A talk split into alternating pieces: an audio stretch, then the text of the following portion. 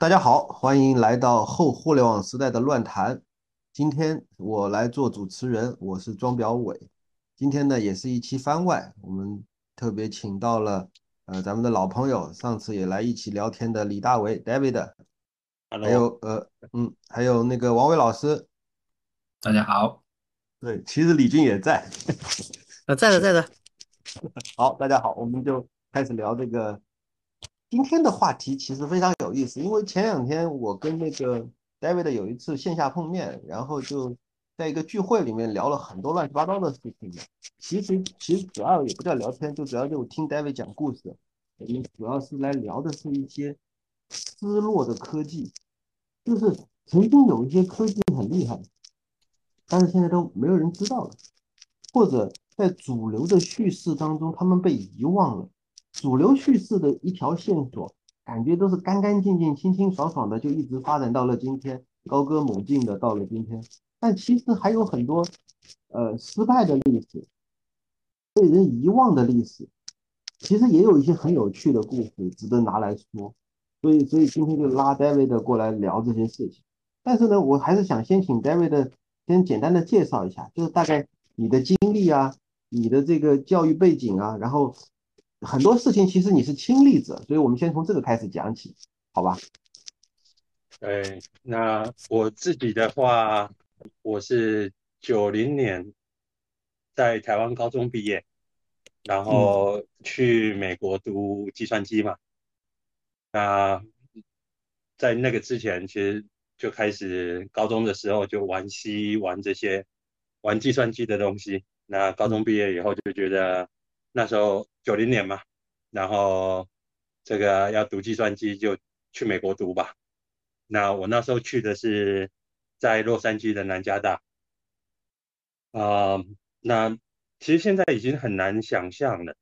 就即使当年我九零年到美国的时候读这个专科，其实那时候大家也不把这个专科当做是社会上很火的专科，就是普通的一个工程。工程的专科，那当然大家知道，九零年代中期，其实互联网开始爆炸。那从互联网从这个我们在学校里面才能用的这些这些网络，那一下子跳到这个大众的面前，然后啊，就到九九五年我开始读博，然后但是。那时候我们那时候互联网产业实在是太发达了，产业里面的软件工程师已经不够用了，所以他们开始伸手到这个学校里面。那我的指导教授那时候就被挖走了，啊，那 过不了多久，指导教授就回来挖博士生了。OK OK，然后就想说那也不错，这个反正流行嘛，大家就先把。博士先放着不读，先去互联网赌赌运气。那那赌着赌着，然后念着念着，哎呀，我这个这个创业公司做完，我就再回去把，我就好好的回去把博士读完。然后念着念着，晃着晃着，这个二十几年就过去了。毕竟还是在名门正派的地方待过的。对对对，毕毕竟毕竟不是不是半路出家，那那但是我我在学校的时候，在学校其实一直有一个啊习惯啊，我喜欢跟这个朋友跑到那时候这个美国有些这个计算机的书店，那他们都会有很老的书，那我们可以去那边可以买到。七零年代，这个八零年代初的这些电脑书，那也养成了一个习惯，就是蛮喜欢去收集这些东西的。我们现在流行的很多事情，包括 Linux 的兴起，包括这个啊，包括当时 Web 的出现，它在整个背景环境下，我们今天有一个对当初完全不同的叙述，这个就是我们所谓的《三国志》。这个是正是这个朝廷定下来的这个历史长什么样？嗯，但是根据中国的这个传统，我们除了《三国志》以外，我们还有《三国演义》，《三国演义》的话，就是这个野史，当年一些没有被记录正史的事情。那在计算机这个行业里面，我们这这个行业其实也不短了。这个从五零年代的 IBM 到现在，啊，我们也是一个七十年的产业了。那可能我年轻的时候，我们还可以讲说这个产业太年轻，不值得考古。但是走到现在，我们应该开始有考古了。我们应该开始去看看过去走错的路，过去没走下去的路。或者是历史为什么是那样子发展？所以这刚好有这个机会嘛。那跟老庄聊，就是呃，我们也需要有一个 IT 的野史，我们也需要有一个 IT 的演绎。其实，其实我我可以把它叫做比较严肃的八卦。当然，还是从八卦的角度出发，想问出一些有意思的东西。比如说，呃，我们现在，嗯。一直在用 Web，然后现在的 Web 三都出来了。但其实我们都知道，它最早最早互联网刚刚起来的时候，有这种 HTTP 啊，这个 Web 呀、Email 啊，还有 RFC 啊，这些都是我们当年耳熟能详的一些关键词。现在好像 都不太重要了。但其实当当时我们就是说，其实那天我们聊到有一个人叫做 Ted Nelson，这个人。出生于这个，我后来回去查资料嘛，出生于一九三七年，然后到现在还健在，然后是，但他不不仅仅是一个计算机科学家，他还是一个哲学家，而且的话呢，他在这个呃 HTTP 就 Web 这个领域，他是被称之为 HTTP 这个协议之父的，但但是这还不重要。我另外还看过一本书，叫《黑客》，这本书非常好，说在描述这个叫泰德尼尔森写的一本书，名字就叫《计算机解放》。这本书呢是出版于这个一九七四年，这本书被描述为计算机革命的史诗、黑客梦想的圣经，以及尼尔森固执到没有其他人认为这个是是一个好主意的时候，就已经出版了它。这个是被通常被认为是关于个人计算机的第一本书，非常非常的就非常玄乎啊，特别厉害的一个事情。里面这个叫什么？尼尔森在这本书里面其实还提到了很多非常领先的，到现在都觉得非常厉害的一些概念。那个 David，你当年有没有很早就看到过这本书？有没有没有一些关于这本书的印象？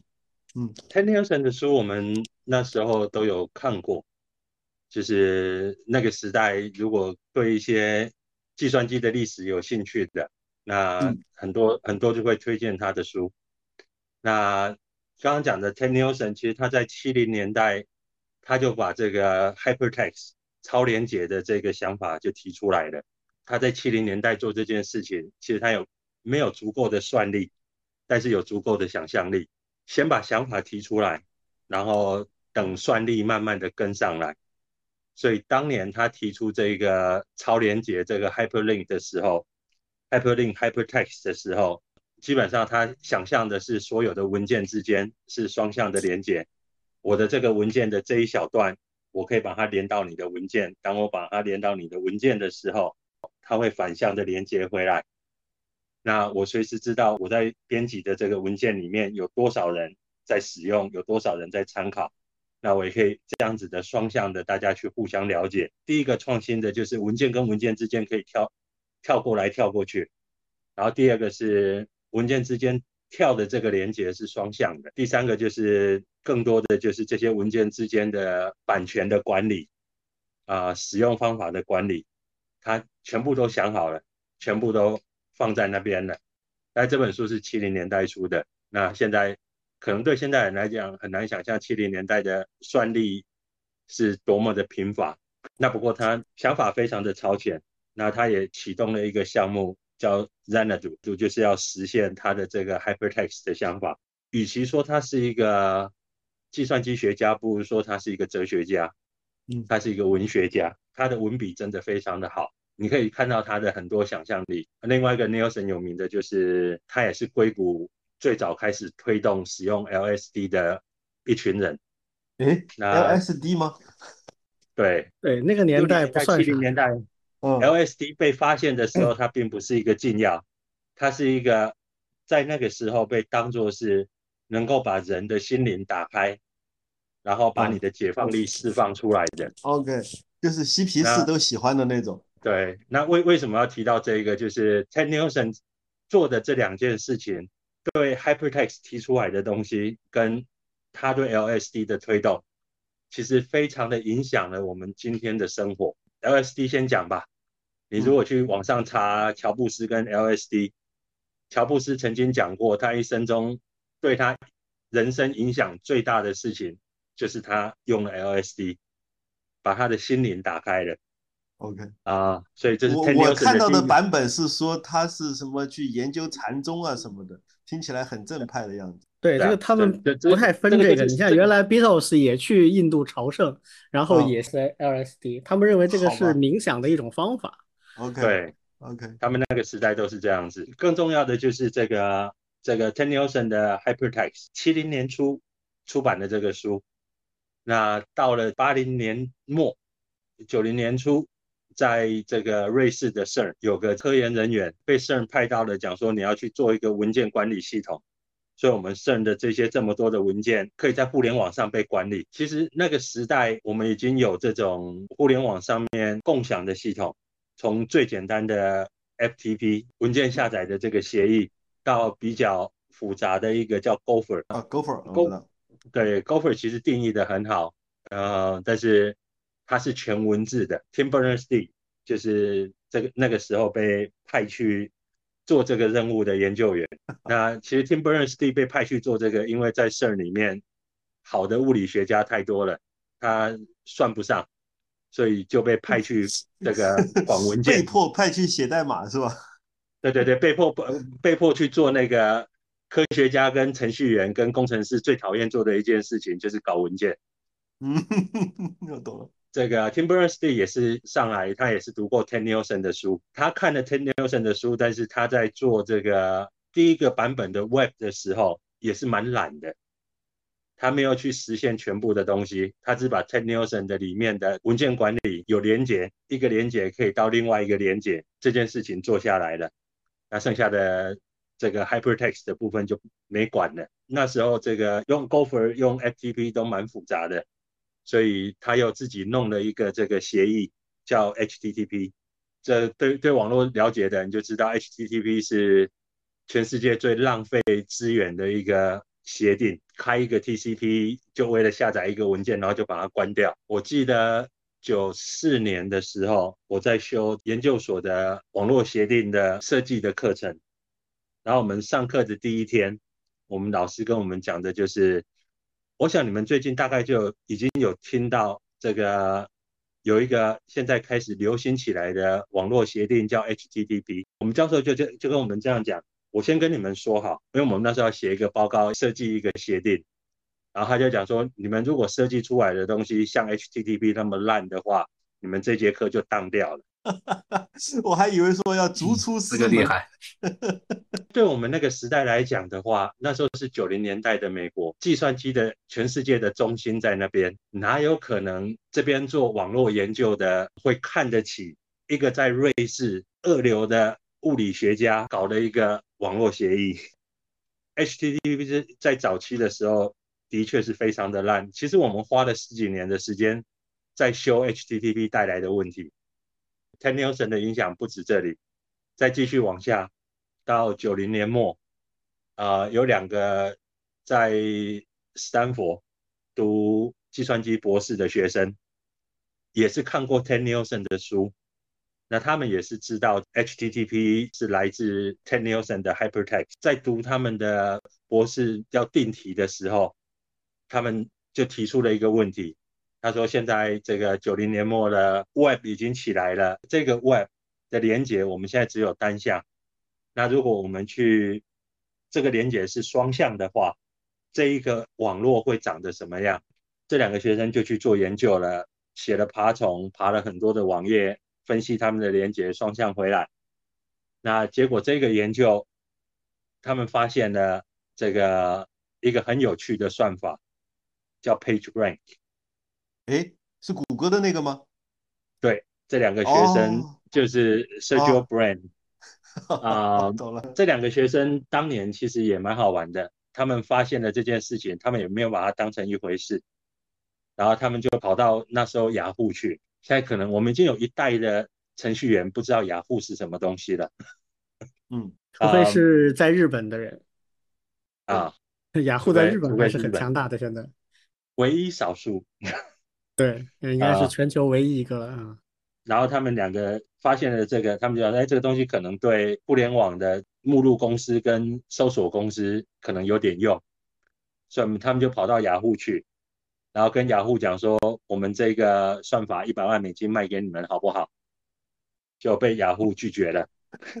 觉得太贵了吗 啊，对对，雅虎觉得这个东西不值得一百万的呀。？OK，然后后来这两个就是觉得，哎，我们这东西应该还有点价值，所以九零年末嘛，反正流行嘛，博士读到一半就是要去互联网创业嘛，嗯，对，所以这两个就博士没读完，那张 paper 拿到了四个专利，那就拿这个四个专利去圈了 VC，然后就成立了谷歌。其实可以看得到，就是他们在六零年代、七零年代想出来的这些事，他们当年虽然没有足够的算力去实现这个东西，就是因为没有算力，剩下的就是只有想象力。他们当年想象的这个，他们有很多的时间去想象，不像我们今天所有事情九九六，然后这个所有事情都在赶，没有时间好好的坐下来去思考我们这个大环境有可能是什么样子。有很多这些以前有人思考过的东西，就渐渐的被这个历史忘记了。如果谈 IT 的正史的话，Web 从哪里来？Web 就是在圣这一个全世界脑力最大的地方，里面有一个非常天才的程序员，从凭空的想象了 HTTP 跟 HTML，然后就启动了 Web 的这个革命。这是基本上我们对 Tim Berners-Lee 现在的想法。他后来因为这些事情得了很多的这个奖。我记得没有错的话，那个他现在他也是被英国女皇封为爵士的。嗯，对，同样的，谷歌的故事就是斯坦福全世界最高学府两个非常聪明的博士生凭空想象弄出了 PageRank。当我们实际去追的时候，可以看得到他们其实是站在就像牛顿讲的，站在巨人的肩膀上。在我们今天 HTML、HTTP、谷歌这些事情对我们影响力这么大的情况下，我们现在其实是忘了这个巨人的名字。我们这个就把它有个机会转到野史里面，可以去聊聊它嘛，聊聊这个七零年代用 LSD 想象一个全世界所有的文件都是互相的连接的这位老先生，他七零年代提出来的问题，在今天多么的影响了我们的生活。哎，我还可以补充一点，David 可能知道，就是其实最近又有一波新的热潮是关于双向链接的，但是这个双向链接是关于这个笔记的。现在新出来一个东西叫 Roma Research，它的最重要的一个特点就是它里面的所有的资料都是双向链接在一起的，号称第二大脑。就是，对但是它还是只是给个人用的，他还不敢说我把全世界所有的资料都以双向链接起来。那个那个从算力来说，估计到现在还是做不到。嗯，对，其实 Ted Nelson 在九零年末、两千年初，他也把他做了四十年的 Xanadu 也开源出来了，那只是没有引起很大的兴趣去看他的代码。嗯啊、但是其实，在谷歌的后来的历史上，尝试了好几次再去重现 Xanadu。我不知道大家记不记得，大概一零年前后，那时候这个我们刚大家互相抢完 Gmail 的注册之后，哇，嗯，我们现在 IT 的时代越过越快。一零年好像是上个世纪的事情了。是大家不知道记不记得有个 Google 的产品叫做 Google Wave。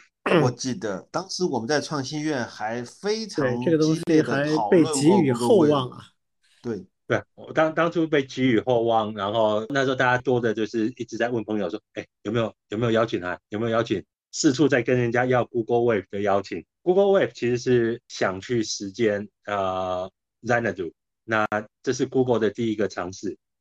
那 Google 其实后面还有另外一个尝试叫 Z，其实一直看到一直可以看到谷歌里面的这些工程师，你就想嘛，一零年代四十来岁的工程师，特别是在美国那边，跟我其实是有很相近的背景，我们都是在九零年代求学的，那个时候大家多多少少有去看过 Ted Nelson 的书，他提出来的对资料的管理、知识的管理。的这一块有好几次的，大家都在想办法实现。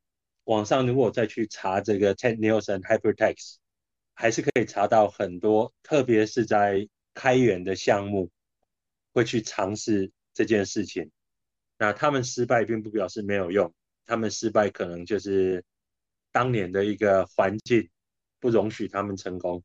计算机的历史上其实充满了这种故事。其实我能想象到，就是因为我没有读过泰德尼尔森的书，但是我接下来我真的会想去找来看，因为他能够激励一代又一代的程序员试着尝试去实现他的那些梦想。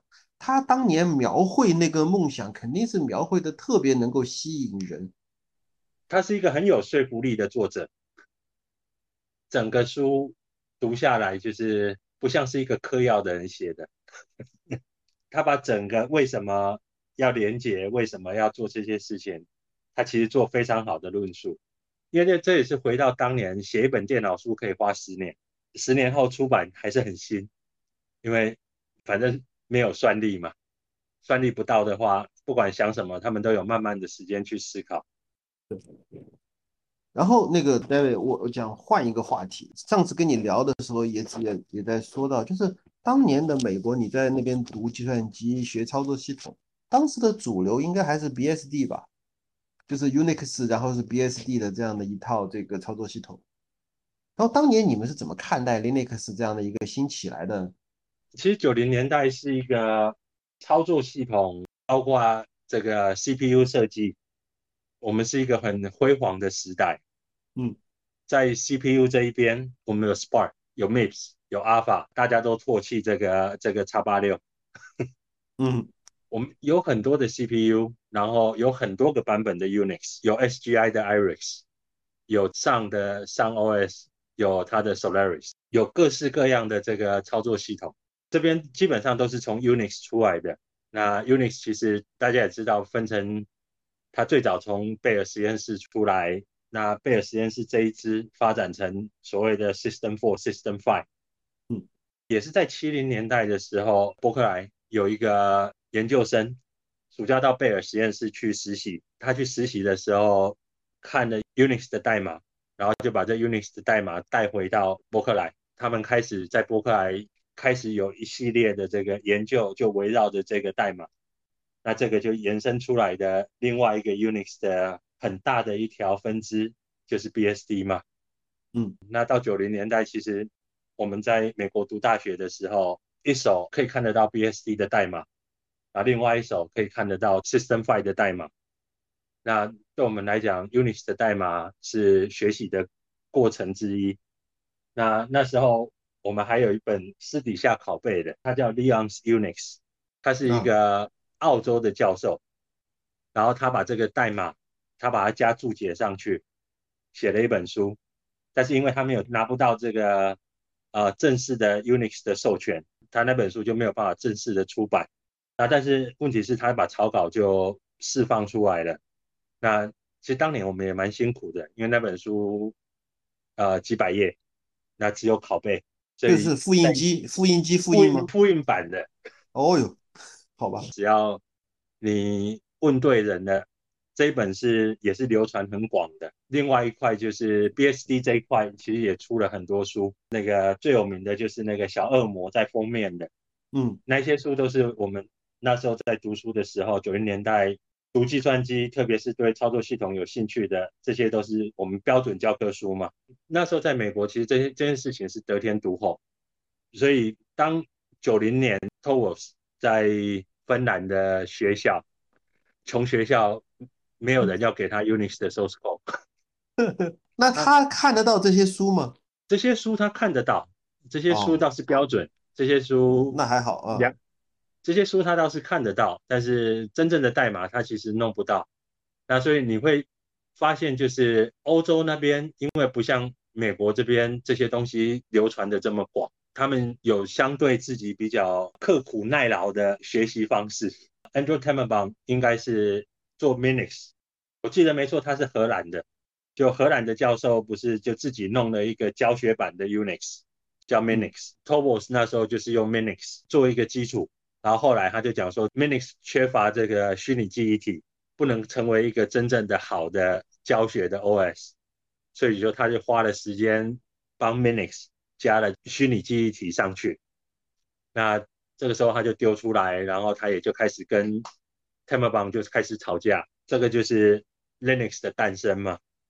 那那时候其实从美国的角度来看，特别是从美国从学术的角度来看，跟刚刚的那个我们教授评论 HTTP 一样嘛，就是你去修操作系统的过程，就是他们就跟你讲说，最近你们可能在 Internet 上听过这个芬兰的学生释放的一些类似 Unix 的代码，我们那时候连连讲它是 Unix 都不屑。要打引号的那种，它本来就不是 Unix 啊，现在它也不是 Unix 啊。嗯嗯，对，然后但但是它算是 Unix 兼容吧？不算，Unix 有个非常严格的一个定义，然后有一套审核的。对，那但是我看到的那个，我看到的那个介绍说，他后面是在邮件列表里面去找人要那个 POSIX 的相关的协议，他是准备照着那个 POSIX 实现一遍的，是吧？对，但 POSIX 的实现公开的呀，Linux 的 kernel 比较没有关系，其实它是它是那个 Stallman 那一边从 libc 从开放.开源的 libc 那边去做的。嗯，从我们去看 Linux，其实是一个，就基本上就是啊，这这芬兰的这种博士生在搞那什么鸟东西啊，但是很有趣的事情就发生了。九四年、九五年，Web 开始起来，就开始有很多对 Web 很兴奋的人。我们那时候的朋友里面，就第一波从学校很快的跳到去做 Web 的这个专业的人，其实很少来自于计算机专业的。我那时候我们朋友里面对这整个 HTTP 对整个 Web 最兴奋的，是一个学哲学的，嗯，他们就非常的相信，就是 Web 这件事情要要会革命。Linux 其实起来，他遇到了一个很有趣的机会。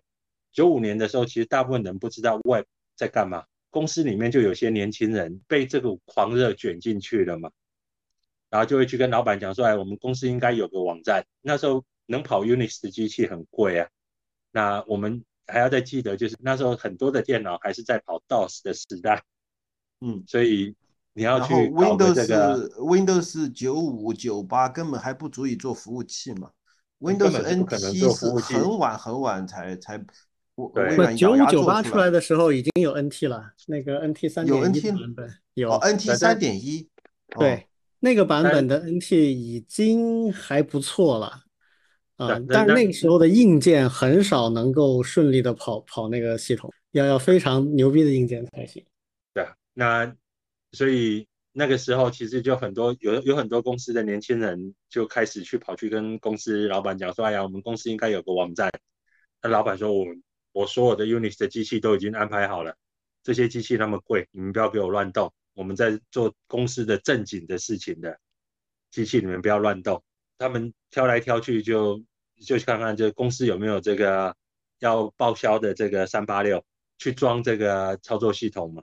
那时候也没有什么选择，其实 Windows 九五九八那个两分钟就当掉的蓝屏的系统，其实没有办法做服务器。那时候其实市场上有几个选择，呃，Linux 是一块，那时候这个什么 Slackware 都已经出来了那 BSD、FreeBSD 是另外一块。那时候你如果去这两个社群的这个 BBS 去看，就是会有一个很有趣的现象，两班人你可以看得出是完全不同样的人。这个 BSD 这一边就是很正宗的美国学校计算机培养出来的学生，BSD Unix 的骄傲的这种很简单的一个问题，装一台机器，然后你有一片网卡，那你不知道你的驱动到底怎么弄。那你如果跑到这个 Linux 那一边去问这个问题，说回答就是我也是同一个网卡，你找到驱动了没？然后啪啪啪啪就一排的人都是问同一个问题，然后就一个人讲说哦，就是下载这个驱动。那这是 Linux 那一边的社群的态度。然后你就同样的，你跑到 BSD 去问这个问题，BSD 那边给你的回答就是非常学术性的。你要用的这个驱动，它的代码在这里，然后你的是哪一个型号，你应该进去去看看代码有哪几行应该要改掉的。然后这就是血统正纯的 Unix 态度。所以渐渐的，在那个时代，很多的这一个要去装 Web 的年轻人，其实他们都是来自于 DOS 的背景，他们是当年的草根。然后 BSD 这一块是精英型的，草根的数字永远比精英多嘛。到商用之后，大部分的服务器其实还是跑 BSD。那不管是低端一点用 x86 跑 NetBSD、FreeBSD，不管就高端的服务器跑上的 Solaris，Linux 其实是占据了很多的这个爱好者的这一块。在最后面，因为使用者多、用量大。使用便宜，然后这几家 Unix 公司又不争气，Linux 超越 BSD 成为 Web 服务器的主流操作系统，其实是在二零零几年之后才发生的。它其实不是一下子就是 Linux 出现然后改变世界。我们现在谈 Linux 又又是一个新的这种时代的说法，就是这种我所谓的叫耶稣诞生的说法，就是当。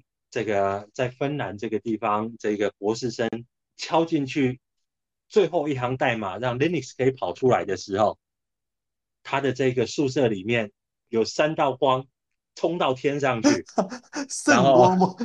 圣光往上冲，然后代表了一个新的时代的来临，然后 Linux 就诞生了，然后就改变了我们的世界。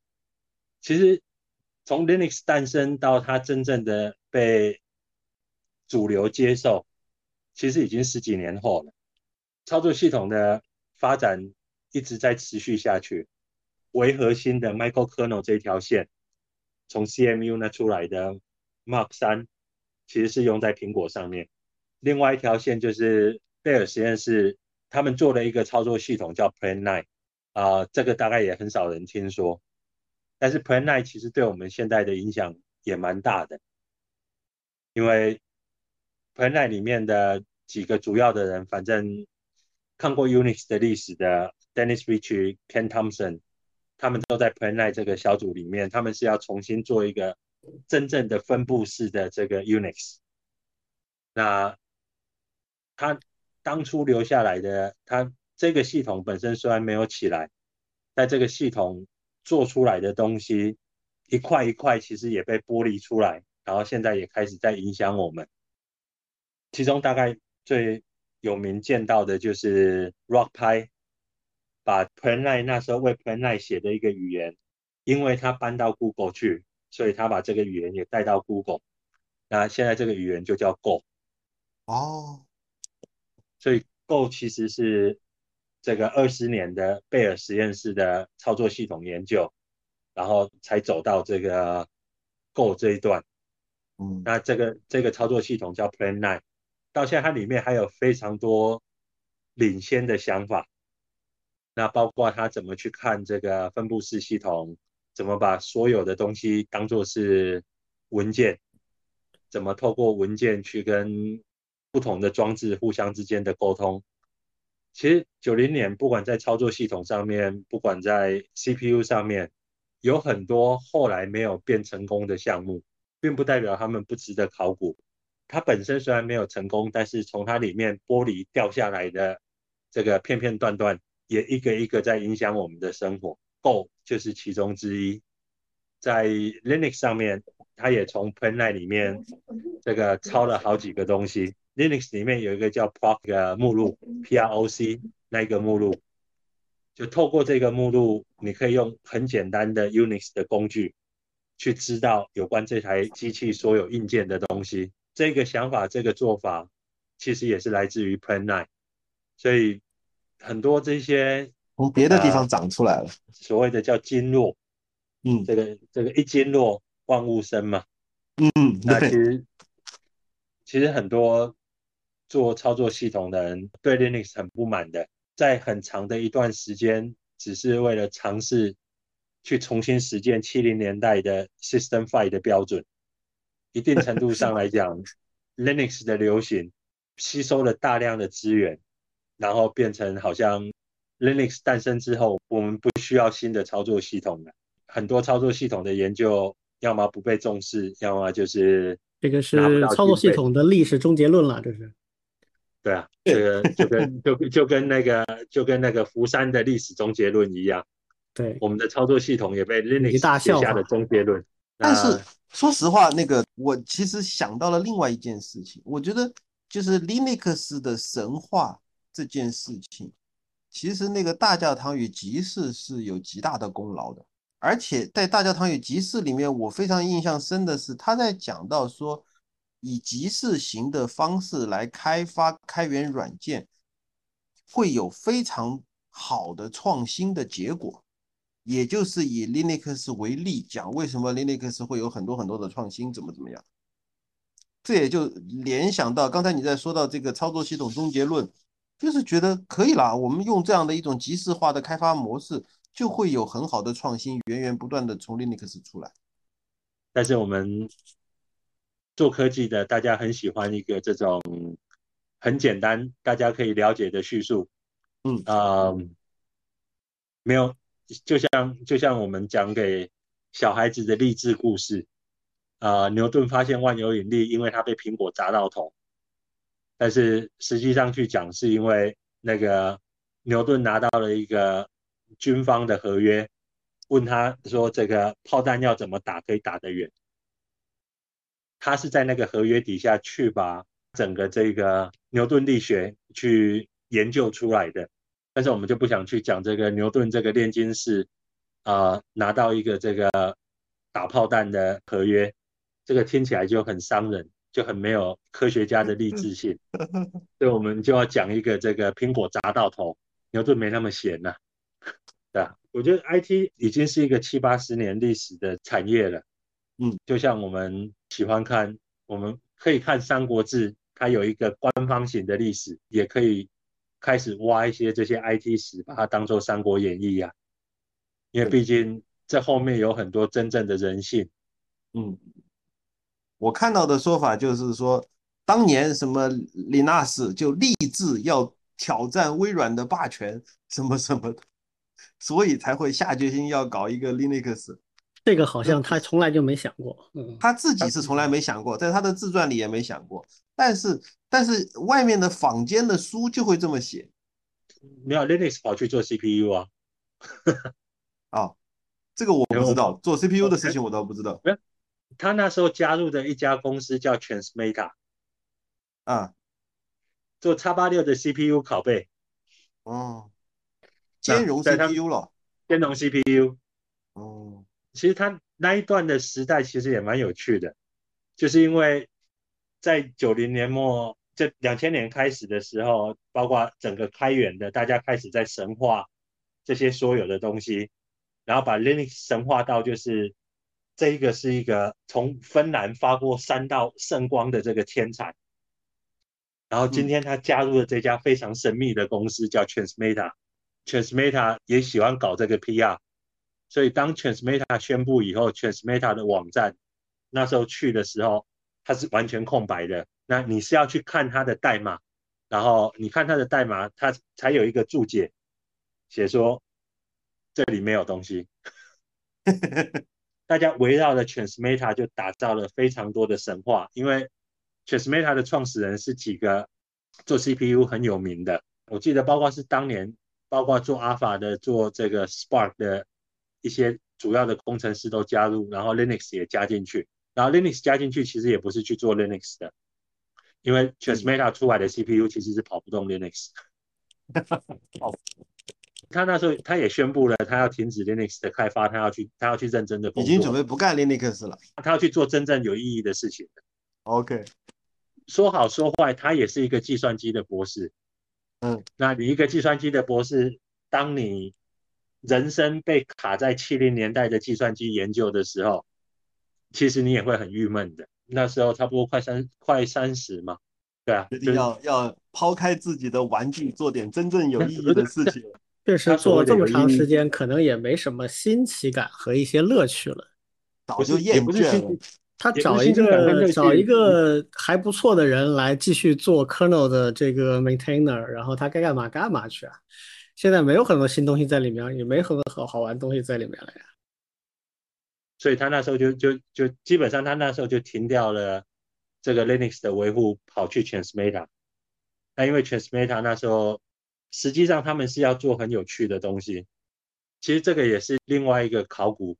我们现在大家每天在讲 RISC 是下一个 CPU，其实那一个时代，在九零末那个时代，RISC 还是一个蛮主流的 CPU，MIPS、Spark、Alpha、PowerPC 全部都是 RISC。那那时候有一个新的做法、新的想法，就是我不是精简的指令集，是非常大的指令集，就是我的计算机的指令是很长的一串。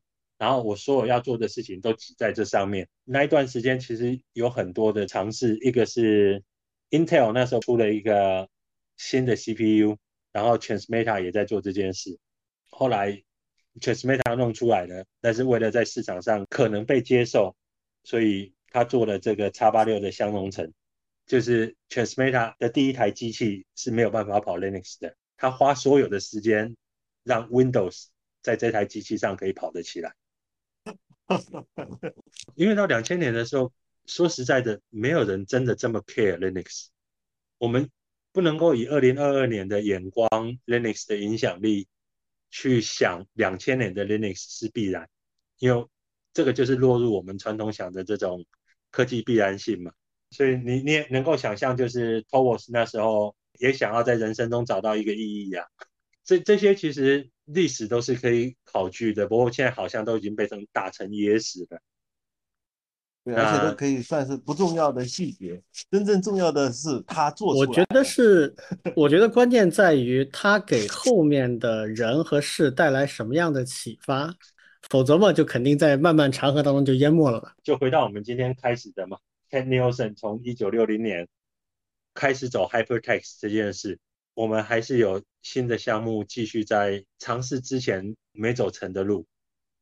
那要能够去做这种尝试，要知道这件事情的存在。